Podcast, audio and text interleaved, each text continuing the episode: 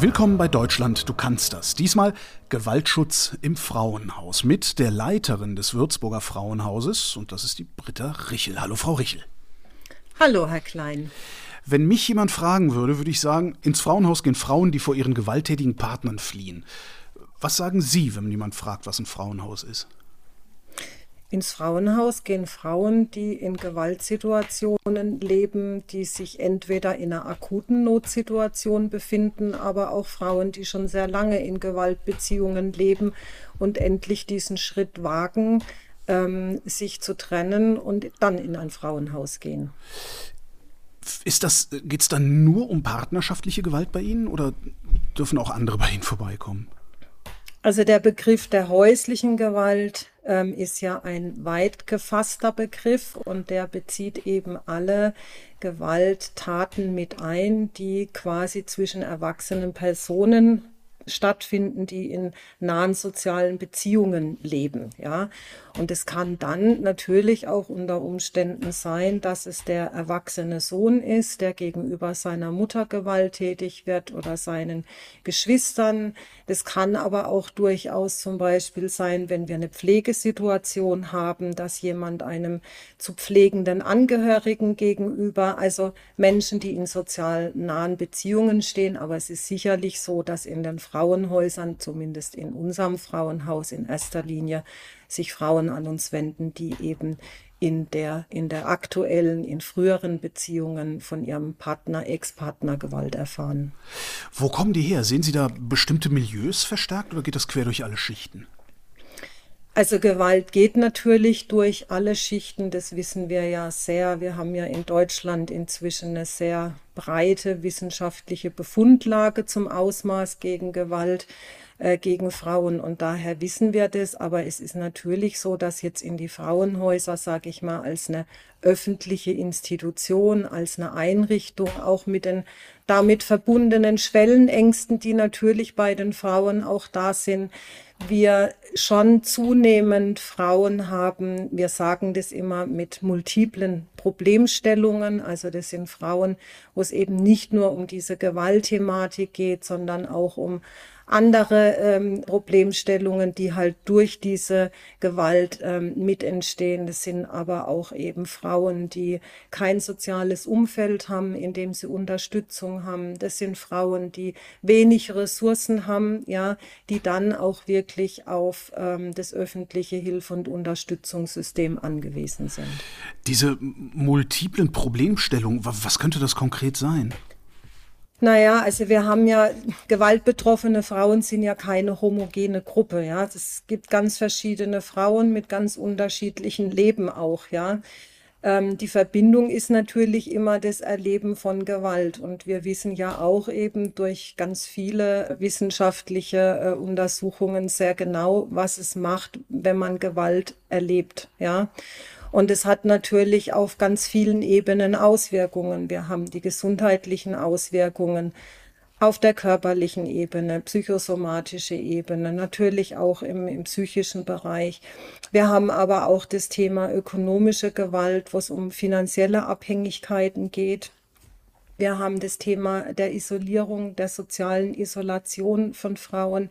Wir haben zunehmend natürlich auch Frauen mit Migrationshintergrund, geflüchtete Frauen, wo nochmal auch das Thema Aufenthaltsstatus dazu kommt.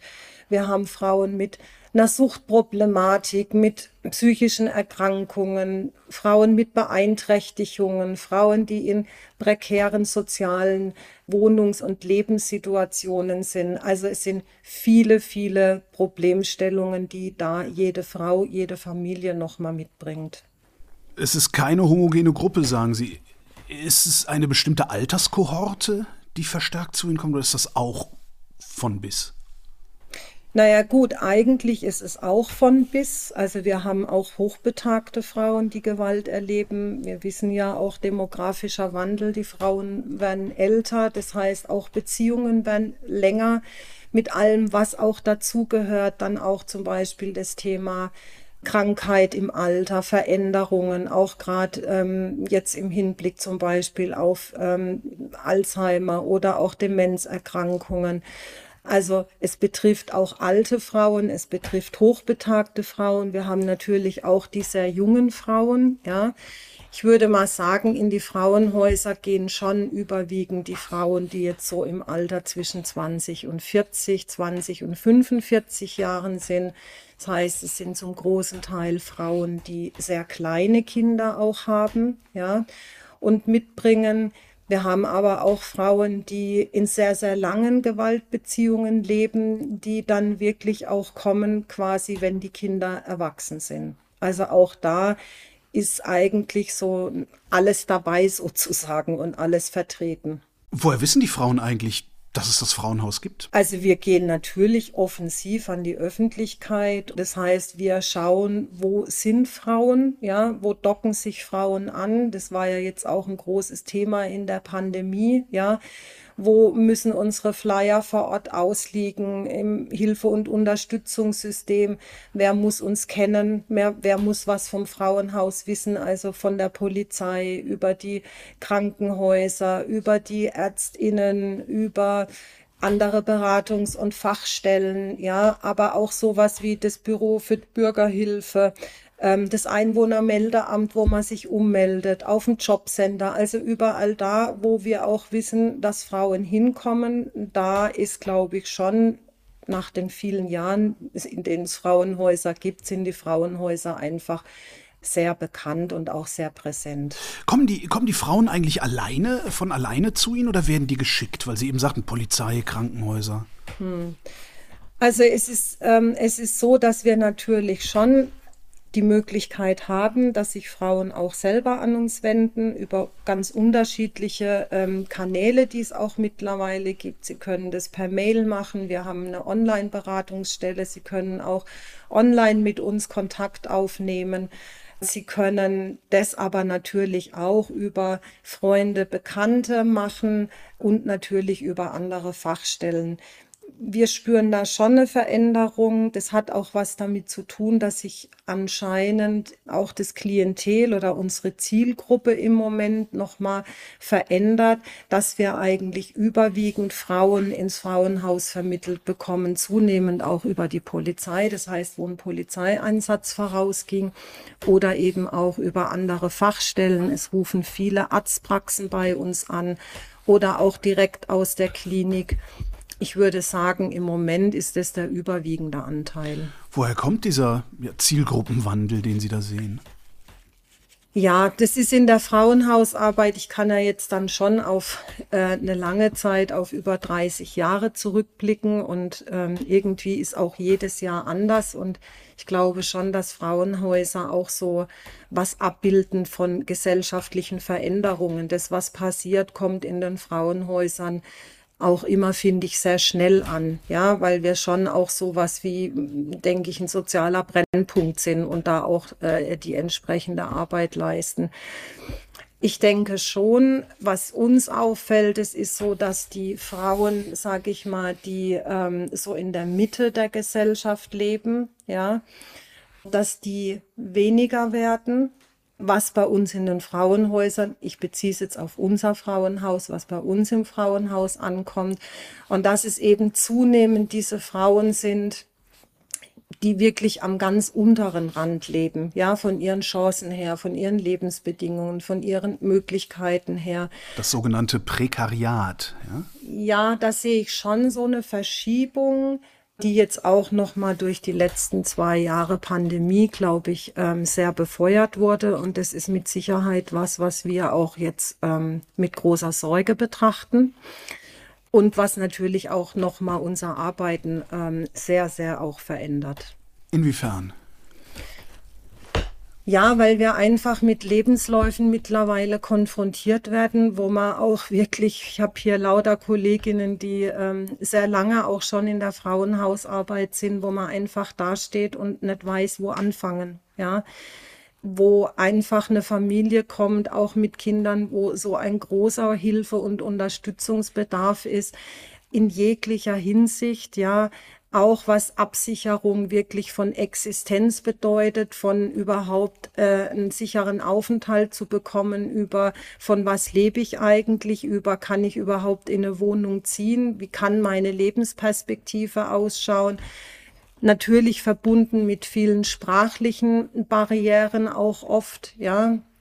Und dann natürlich einfach dieses ähm, diese Frauen, die kommen, gerade auch die, die schon lange in Gewaltbeziehungen leben, die viel Gewalt erlebt haben in ihrem Leben, diese Frauen sind einfach auch sehr, sehr erschöpft. Ja, die sind sehr erschöpft und haben oft auch wirklich schon viele Auswirkungen ja ähm, in ihrem ganzen Wohlbefinden, in ihrer Gesundheit, die sie einfach auch stark beeinträchtigen. Und da braucht es einfach wirklich viel Zeit. Es braucht viel Unterstützung und es braucht auch eine große Nachhaltigkeit ja an Unterstützung im Anschluss an das Frauenhaus. Und das sehe ich schon, dass wir zunehmend mehr von dieser Gruppe von Frauen dass das so unsere Zielgruppe zunehmend wird im Frauenhaus. Wohin gehen denn dann die anderen, die früher bei Ihnen waren? Erleben die jetzt weniger Gewalt oder haben die eine andere Anlaufstelle gefunden? Also das sind ja jetzt auch ja meine sozusagen meine Erklärungen. Wir suchen ja in den Frauenhäusern immer auch nach nach Erklärungen, ähm, wenn wir so die Entwicklungen und Veränderungen betrachten. Ich glaube schon, dass diese Pandemie mit allen Unsicherheiten und Ängsten und Sorgen, die es ja für uns alle gebracht hat, aber natürlich nochmal, wenn ich eh in einer, sage ich mal, in einer existenziellen Krise befinde, mich befinde, ja, als, als Frau, als, ähm, als Mutter, diese Überlegung mit diesem Schritt, ähm, ich gehe, wohin gehe ich, ich wende mich an ein Frauenhaus. Was ist es überhaupt? Was mache ich da auch mit meinen Kindern? Also dieses in Anführungszeichen, was tue ich da mit meinen Kindern an? Sie aus dem gewohnten Umfeld raus. Wie geht mein Leben danach weiter? Das ist natürlich in der Pandemie jetzt noch zusätzlich befördert worden. Ja, diese Ängste, diese Unsicherheiten, diese Orientierungslosigkeit, auch diesen Schritt zu gehen. Und ich glaube schon, dass Frauen, die in einem einigermaßen Umfeld leben, mehr denn je sich mit diesen Fragen beschäftigen. Und letztendlich vieles von dem, was Frauen zurückhält, wenn sie sich überlegen, sich von einem gewalttätigen Partner zu trennen. Das wurde einfach durch diese Pandemie nochmal befördert. Auch die Abhängigkeiten, ja, auch dieses wieder, Frauen werden zurückgeworfen auf das Innere der Familie sozusagen, ja, diese Isoliertheit. Also das sind ja alles Faktoren, die auf der einen Seite Gewalt befördern, weil sie auch Abhängigkeiten befördern, aber die natürlich auch immer noch sehr strukturell in unserer Gesellschaft verankert sind. Ab wann ist Gewalt eigentlich gewaltig genug, um bei Ihnen einen Platz zu bekommen? Also sicherlich nicht dann, wenn Frauen sichtbare Verletzungen körperlicher aufweisen. Das ist ja oft so ein Bild und es ist natürlich auch eine Vorstellung, die viele Menschen haben. Wenn wir an Gewalt denken, dann denken wir in erster Linie an körperliche Gewalt. Wir wissen, es gibt sehr viele Gewaltformen. Ja, das sind auch nicht sichtbare Gewaltformen. Das ist Frauen natürlich immer in einem sehr hohen Maß auch von sexualisierter Gewalt betroffen sind von psychischer Gewalt, aber auch von ökonomischer Gewalt, ja, von sozialer Gewalt. Es gibt so viele Gewaltformen und es, wir haben es auch nie nur mit einer Gewaltform zu tun. Frauen erleben ein Kontinuum an Gewalt, das heißt, sie erleben sehr viel Gewalt, oft über ihr Leben auch verteilt. Und Frauen erleben natürlich auch immer ganz unterschiedliche ähm, Gewaltformen. Und es ist leider auch manchmal bei den Frauen selber diese Vorstellung da, dass dann Frauen im Aufnahmegespräch sagen, ich habe immer gedacht, bei mir ist es nicht schlimm genug. Ja, Frauenhaus hat auch einen präventiven Charakter. Also gerade auch wenn Frauen merken, ja, es gibt Konflikte mit dem Partner, der Partner wird zunehmend, verhält sich bedrohlicher, er verhält sich zunehmend aggressiver auch, ja. Die ganze Situation eskaliert, wenn Frauen dann sagen, ich muss hier weg, ja, bevor was passiert, ja dann ist es ja eigentlich nur gut. Und dann ist auch das was, wo wir Frauenhäuser ähm, natürlich da sein. Also man braucht keinen, sage ich mal, Freifahrtschein an Verletzungen, um ähm, ins Frauenhaus zu können. Das heißt, wenn eine Frau denkt, na ja, wenigstens prügelt er mich nicht, das ist eigentlich dann das Anzeichen, dass man sich in Bewegung setzen sollte. Ja, es ist, es hat einfach was damit zu tun, wenn, wenn Frauen auch in Gewaltsituationen leben. Ja, da verschiebt sich was. Ja, wir hatten hier zum Beispiel neulich eine Bewohnerin, die uns erklärt hat, dass es ihr ja viel besser geht, in Anführungszeichen, wie den anderen Frauen, die sie hier so kennengelernt hat, weil die sind ja alle körperlich misshandelt worden und bei ihr war es ja immer nur die sexualisierte Gewalt. Ja, also das heißt, da verschiebt sich natürlich auch was in der Wahrnehmung, was natürlich nicht bedeutet, dass das die Frauen nicht als solches empfinden, was es auch ist. Ja, nämlich als einen ganz furchtbaren gewalttätigen Akt. Aber es ist oft so, dass sich dann, und das müssen Frauen auch zum Teil tun, um überhaupt in dieser, sage ich mal, schizophrenen Situation äh, überleben zu können, ja, mit einem Partner zusammen zu sein, am Tisch zu sitzen, ähm, den Haushalt zu machen, ähm, da hüpfen die Kinder rum, da gibt's ein Wochenende, da werden Dinge zusammen gemacht, ja, und auf der anderen Seite ist diese Gewalt so omnipräsent. Und da verschiebt sich was und das ist ja auch ganz wichtig, dass die Frauen, wenn sie diesen Abstand haben, wenn sie nicht mehr in dieser täglichen Bedrohungssituation sind, und das kennen wir ja alle auch von uns selber, ja, dass Abstand manchmal auch wieder den Blick verändert auf das, was wir leben oder auch was wir gelebt und erlebt haben, ja. Und so ähm, kann man sich das durchaus auch bei den Frauen in Gewaltbeziehungen vorstellen. So, und dann kommen die zu Ihnen. Wie viel Platz haben Sie überhaupt? Wie viele können Sie aufnehmen? Also wir haben jetzt seit Februar dies 2021 können wir bis zu zehn Frauen mit ihren Kindern aufnehmen. Und wir haben jetzt auch im Rahmen des ähm, Bundesinvestitionsprogrammes gemeinsam gegen Gewalt gegen Frauen, wo ja auch der Bund eigentlich zum ersten Mal Fördergelder zur Verfügung stellt, um eben den, äh, die Frauenhausplätze auszubauen, haben wir jetzt von unserem Verband auch einen Antrag gestellt und ähm, hoffen, dass der auch ähm, positiv beschieden wird. Und wir wollen dann unser Frauenhaus sanieren, zum einen barrierefrei, zum anderen auch mit einem neuen Wohnkonzept, das aus unserer Sicht auch das ist, was jetzt einfach zu der ganzen Lebenssituation, die die Frauen mitbringen, besser passt, ja, wie das, was wir so die letzten Jahrzehnte in den Frauenhäusern hatten. Und dann werden wir nochmal in einem zweiten Schritt aufstocken auf ähm, 13 Plätze. Was dann wahrscheinlich immer noch nur ein Tropfen auf den heißen Stein ist. Ja, wir haben in Würzburg noch ein zweites Frauenhaus, das auch Plätze hat, aber natürlich gibt's einen großen Bedarf an Frauenhausplätzen. Ja, da gibt's ja auch Bedarfserhebungen dazu vom Bund, von den einzelnen Landesregierungen wo auch Zahlen errechnet wurden, wie viele Plätze es braucht. Da gibt es sehr unterschiedliche Zahlenmodelle, die ich jetzt hier auch gar nicht vorstellen mag, aber es ist richtig, dass natürlich gerade auch in den Ballungsgebieten, in den großen, ähm, sicherlich ein eklatanter Mangel an Frauenhausplätzen vorherrscht. Was ist denn eigentlich das alte Wohnkonzept und das neue Wohnkonzept, das Sie dann da einführen wollen?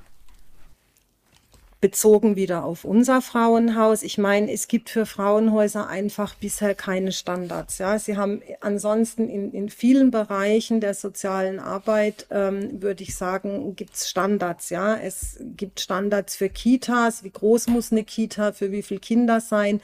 Was muss da alles vorhanden sein? Und und und. Frauenhäuser sind ja aus einem aus einem ganz anderen Gedanken heraus eben als diese Projekte, diese feministischen Projekte Hilfe zur Selbsthilfe gestartet. Und jedes Frauenhaus hat sich irgendwie vor Ort, sage ich mal, entwickelt über die Jahre hinweg durchgewurstelt mit sehr unterschiedlichen Finanzierungsmodellen und dadurch natürlich auch sehr unterschiedlichen Möglichkeiten, so dass Frauenhäuser insgesamt, wenn man jetzt mal von den Konzeptionen absieht, wie wir arbeiten, sicherlich ganz schwer miteinander vergleichbar sind. Ja, wir sind noch so ein Frauenhaus, wo Frauen quasi in einer Gemeinschaftsform zusammenleben. Jede Frau hat mit ihren Kindern ein Zimmer und wir hatten bis dato wirklich auch noch gemeinsame Küchen. Die große WG sozusagen. Genau. Und Jetzt wissen wir natürlich auch, dass es gerade Menschen, die traumatisiert sind, die Gewalt erfahren haben. Und ich meine, das wissen wir ja auch aus vielen einfach anderen Bereichen und ja auch von uns selber, dass Leben und Wohnen auch einen ganz großen Einfluss hat auf, sage ich mal, Heilung. Und natürlich, wenn so viele Menschen aus sehr unterschiedlichen Kulturen auch, mit unterschiedlichen Sprachen, mit einer völlig unterschiedlichen Prägung, Sozialisation zusammenkommen, alle sehr belastet, weil sie einfach in Krisensituationen gelebt haben, mit kleinen Kindern, unterschiedlichen Erziehungsvorstellungen, dann ist so ein Zusammenleben eine, nicht nur eine große Herausforderung, sondern auch wirklich eine sehr große Anstrengung. Ja. Und die Anstrengung, die überwiegt oft bei, über das, was man sagt, was natürlich auch eine Gruppe an bereichernden, bereichernden Aspekten mitbringt. Ja, Unterstützung, Entlastung.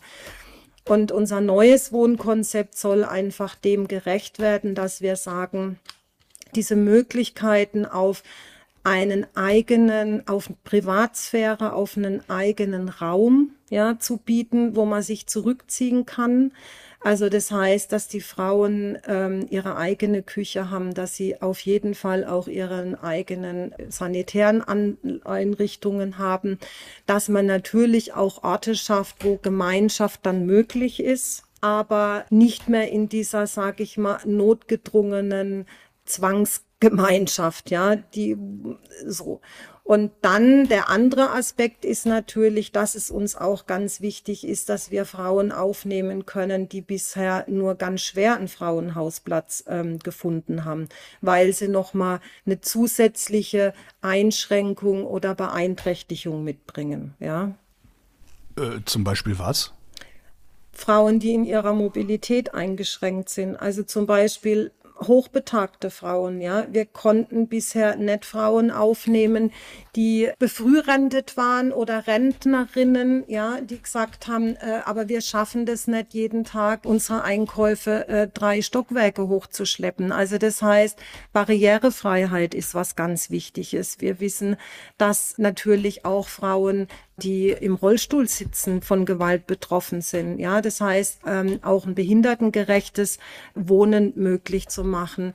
Frauen, die eine Hörbeeinträchtigung haben, äh, Frauen, die eine Sehbeeinträchtigung haben. Also auch da ähm, das Frauenhaus so auszustatten, dass diese Frauen ähm, die Möglichkeit haben, Frauen mit vielen Kindern aufzunehmen. Es ist immer wieder ein Problem, Frauenhausplätze äh, zu finden für eine Frau, die wirklich vielleicht auch jenseits der drei Kinder hat, also vier, fünf, sechs Kinder für Frauen auch eine Möglichkeit zu schaffen, die ältere Kinder haben, auch ältere männliche Jugendliche zum Beispiel. Auch das ist ähm, eine Schwierigkeit bisher gewesen. Also wir haben versucht, unsere Erfahrungen damit einzubauen und, sage ich mal, ein, ein flexibleres Raumkonzept zu schaffen, das auch einfach Standards hat, die mittlerweile auch in unserer Zeit angekommen sind. Und das ist, glaube ich, was, was viele Frauenhäuser so noch nicht haben. Wie lange bleiben die Frauen denn dann eigentlich bei Ihnen? Das ist sehr unterschiedlich. Es gibt Frauen, die sagen am gleichen Tag der Aufnahme, ich halte es nicht aus, ich kann das nicht, es ist alles anders, wie ich es mir vorgestellt habe, die einfach vielleicht auch Angst kriegen, ja, vor diesem Schritt die wieder gehen. Es gibt Frauen, die gehen nach wenigen Tagen, wenigen Wochen. Die meisten Frauen bleiben aber schon auch bei ihrer Trennungsabsicht, ja, erstmal in ein eigenständiges Leben ähm, zu gehen. Und dann ist es natürlich ganz stark daran gekoppelt, wie schnell eine Frau eine Wohnung bekommt. Und die Wohnungssuche ist wahrscheinlich bei uns in Würzburg wie überall eine schwierige, weil einfach ähm, bezahlbarer sozialer Wohnraum fehlt. Und daran hängt's am meisten, ja. Das andere ist, dass es natürlich auch, ich habe vorhin angesprochen, diese Frauen, die einen ganz hohen Unterstützungsbedarf haben, Frauen, die sehr lange in Gewaltbeziehungen gelebt haben, die brauchen natürlich auch eine gewisse Zeit, bis sie so stabilisiert sind, bis sie für sich überhaupt sagen, ähm, ich kann den Schritt gehen und dann eben auch aus dem Frauenhaus ausziehen. Ich denke die ganze Zeit, wie, wie, muss ich mir eigentlich ein Frauenhaus vorstellen? Das wird ja jetzt nicht irgendein Mehrfamilienhaus sein, das irgendwo steht, da steht groß dran Frauenhaus äh, und da wohnen dann ihre Frauen drin. Ja, also ähm, ich glaube, dass es relativ unspektakulär ist. Wir haben ein sehr schönes Gebäude, muss ich dazu sagen. Und wir liegen in einem Stadtteil in Würzburg. Ja, wir sind gut in der Infrastruktur angekommen und auch eingebunden. Das ist auch wichtig, dass die Frauen da einfach auch viele Dinge gut erledigen können.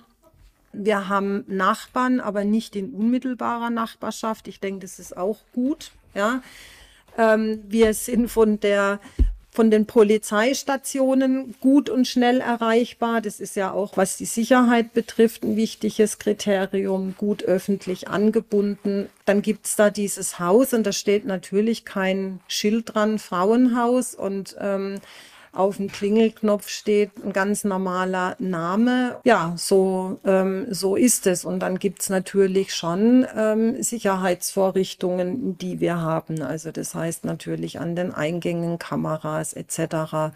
Heißt das diese Legende, dass Frauenhäuser ihre Adressen geheim halten, damit die Männer da nicht so leicht hinfinden? Diese Legende ist gar keine Legende, sondern das stimmt? Also es gibt, ähm, wir sind ein anonymisiertes Frauenhaus, das heißt, wir haben eine Schutzadresse, was wir auch für absolut notwendig erachten. Und bei uns ist es so. Es gibt mittlerweile in Deutschland erste andere Konzepte mit nicht anonymisierten Frauenhäusern, aber das wird ja, also das ist was, was wir ähm, durchaus auch gerade aus dem Sicherheitsaspekt heraus ähm, kritisch sehen.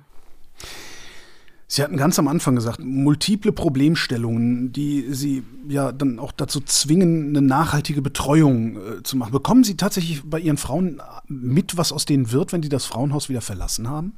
Mhm. Also wir haben Frauen, mit denen wir über einen sehr langen Zeitraum Kontakt haben. Ja, es gibt Frauen, die gehen aus dem Frauenhaus raus und sagen, das ist ein Abschnitt gewesen in meinem Leben und das war's dann, mit denen wir keinen Kontakt haben. Aber viele Frauen, gerade jetzt auch von diesen Frauen, die ich vorhin beschrieben habe, die brauchen doch viel ähm, Unterstützung im Nachfeld. Und wir bleiben so lange drin. Wir haben jetzt auch so ein neues Projekt. Wir sind ein Modellprojekt für das sogenannte Second Stage Wohnen auch wo eine Kollegin sich um dieses sogenannte Übergangsmanagement kümmert, so nennt sich das. Das heißt, die unterstützt Frauen bei der Suche von Wohnungen, bei der Akquise, Wohnungsübergabe, Bezug der Wohnung und bleibt dann auch bei der Frau dran sozusagen und bei der Familie, bis die in ihrem neuen Lebensumfeld gut angekommen ist, ja, bis man die auch dort wieder gut angebunden hat an unterschiedliche ähm, Fachstellen oder was auch die Kinder benötigen oder dass man guckt, dass man eine sozialpädagogische Familienhilfe installiert. Wir haben auch aus diesem, aus dieser Wohnungsthematik heraus so Second Stage Wohnungen angemietet, die quasi der Verband anmietet und die wir dann für Frauen, die zum Beispiel aufgrund von einem unklaren Aufenthaltsstatus überhaupt keine Sozialwohnung beziehen könnten, da erstmal übergangsweise einziehen können. Und insofern sind wir da schon ein halbes Jahr, ein Jahr mit drin, je nachdem bei manchen Frauen auch länger, so dass wir schon zumindest ein Stück von dem Weg, dass die Frauen dann auch nach dem Frauenhausaufenthalt gehen, wir die Frauen immer begleiten dürfen. Wie viel bekommen Sie denn eigentlich von den Tätern mit? Naja, die Täter sind immer mit dabei. Die sind natürlich räumlich getrennt, aber und sie sind vielleicht nicht physisch anwesend, aber sie sind trotzdem anwesend. Ja. Das heißt, es ist immer so, wenn die Frauen in, in, aus ihren Beziehungen sich zu uns sozusagen erstmal gerettet haben, ja, dann ist ja diese, diese Omnipräsenz des Täters, ja, dieses gelebt haben in dieser ständigen Angst, in dieser ständigen, was passiert jetzt, ja, was macht er jetzt, was hat er heute vor, wie ist er heute beieinander, äh, äh, kommt's wieder dazu. Also das ist ja nicht weg. Die Frauen reden ganz viel auch von ihren Männern, ja. Wenn Frauen Kinder haben, sind die Männer natürlich auch als Väter sozusagen mit anwesend. Und das ist schon immer auch ein Teil unserer Arbeit, dann die Frauen so ein Stück zu sich zurückzubringen, ja, und zu sagen, und was willst eigentlich du und wie geht's dir und was bedeutet es für dich? Weil das ja ein Teil auch dieser, dieser Verselbstständigung ist, ja, und dieses Lösens aus dieser Beziehung heraus, ähm, den Fokus auf sich selber zu setzen und auf das, was man auch selber will. Ja. Aber die Männer sind natürlich ähm, die Partner der Frauen gewesen und die sind ja nicht weg, nur weil die Frau sich jetzt räumlich erstmal getrennt hat. Klar, aber unmittelbar mit den Tätern haben sie nichts zu tun oder stehen die dann auch bei ihnen vor der Tür? Oder? Nee, ne? Das passiert Gott sei Dank selten. Aber das passiert schon auch und dann ist es schon immer, also dann erlebt man auch als Mitarbeiterin was von dieser Bedrohlichkeit. Da wird es noch mal anders deutlich und anders spürbar auch so. Aber das ist Gott sei Dank nicht an der Tagesordnung. Ich denke, viele Männer outen sich nicht als ich bin der Mann, dessen Frau im Frauenhaus ist, ja, und wissen natürlich auch, dass es Konsequenzen hätte, wenn sie vor dem Frauenhaus auftauchen. Es gibt Männer, die rufen an und fragen nach, ob ihre Frauen im Frauenhaus sind. Es gibt Männer, die gehen zur Polizei, stellen eine Vermisstenanzeige, dann ruft die Polizei an und fragt, ob die Frau im Frauenhaus ist. Ähm, es gibt natürlich Männer, die dann anfangen, ihre Frauen zu belästigen, zu stalken, zu bedrohen über all das, was halt ähm, Handys und sonstige äh, digitale Medien jetzt alles möglich machen. Wir haben jetzt auch seit kurzem äh, auch von der AWO, vom Bezirksverband, die Täterfachberatungsstelle hier in Würzburg. Und ähm, wenn jetzt zum Beispiel auch eine Frau den Wunsch hat, nochmal ein Gespräch mit ihrem Mann zu führen, ja, das aber nicht alleine machen möchte und wir das vom Frauenhaus dann natürlich auch nicht begleiten, ist es eine Möglichkeit, ja, dass die Frau dahin geht. Es ist die Möglichkeit, dass der Mann wenn er denn auch seine Gewalttätigkeit wirklich als ein Problem ansieht, an dem er arbeiten muss, sich hinwenden kann. Dort Einzelgespräche hat, ähm, die bieten auch eine Gruppe an. So ein Anti-Aggressionstraining, sowas? Ja. Sowas in der Art. Also ich denke, wenn Männer da an sich arbeiten wollen, was sie ja eigentlich auch müssen, dann gibt's für sie Angebote und Möglichkeiten auf jeden Fall. Wenn Sie so auf Ihre 30 Jahre im Frauenhaus zurückblicken und auf die Frauen, die so zu Ihnen gekommen sind, versuchen Sie doch mal den ganz großen Wurf bitte. Warum werden die Männer gewalttätig? Was stimmt nicht mit uns? Also was mit ihnen nicht stimmt. Ich glaube, dass das halt ein ganz tief verankertes Thema in, in unserer Gesellschaft auch ist. Gerade wenn wir auf die Sozialisierung von, von Jungs und von Mädchen auch schauen. Wie werden Frauen erzogen? Wie werden Männer erzogen? Welche Erwartungen werden an Frauen herangetragen in ihrer Rolle dann als Partnerin, als ähm, Mutter?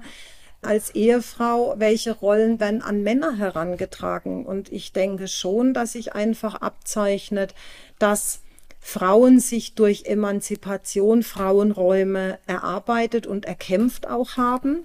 Und dass aber Männer immer noch in ihrer Rolle doch, glaube ich, sehr, sehr tradiert auch festgelegt sind. Und dieses Festgelegtsein von Männern, das geht, glaube ich, schon auch mit einer Sprachlosigkeit einher. Also dieses in Konflikten nicht sprechen können, nicht die richtigen Worte zu finden. Das geht einher mit nicht wirklich gut auch nach Emotionalitäten schauen zu können bei sich selber, die auch benennen zu können. Das geht natürlich auch her, das ist ja auch sehr interessant, dass wir zum Beispiel wissen auch aus den ähm, Erhebungen, dass da, wo Frauen Männern überlegen sind, ja, gerade auch bildungsmäßig, dass auch das ein großer Faktor ist für äh, ein Risikofaktor ist für dass Gewalt in der Beziehung äh, entsteht. Da kommen diese Bilder auch zum Tragen, die ja immer noch auch sehr stark vermittelt werden und gelebt werden. Ja, welche Rolle hat der Mann? Welche Rolle hat die Frau auch in der Beziehung? Und bei aller Gleichberechtigung, bei all dem, was sich da sicherlich auch verändert hat, wenn man sich so umschaut, sind, glaube ich, viele Lebensentwürfe in Beziehungen, in Familien doch noch immer sehr, sehr stark traditionell orientiert. Und diese traditionelle Rollenfestlegung von Männern und Frauen, und das sagt auch die ähm, Studie zu den Paarbeziehungen, die wir von 2009 hier hatten, ist einfach ein großer Risikofaktor für die Entstehung von Gewalt. Und da müsste unsere Gesellschaft sicherlich vieles, vieles tun. Britta Richel, vielen Dank. Sehr gerne.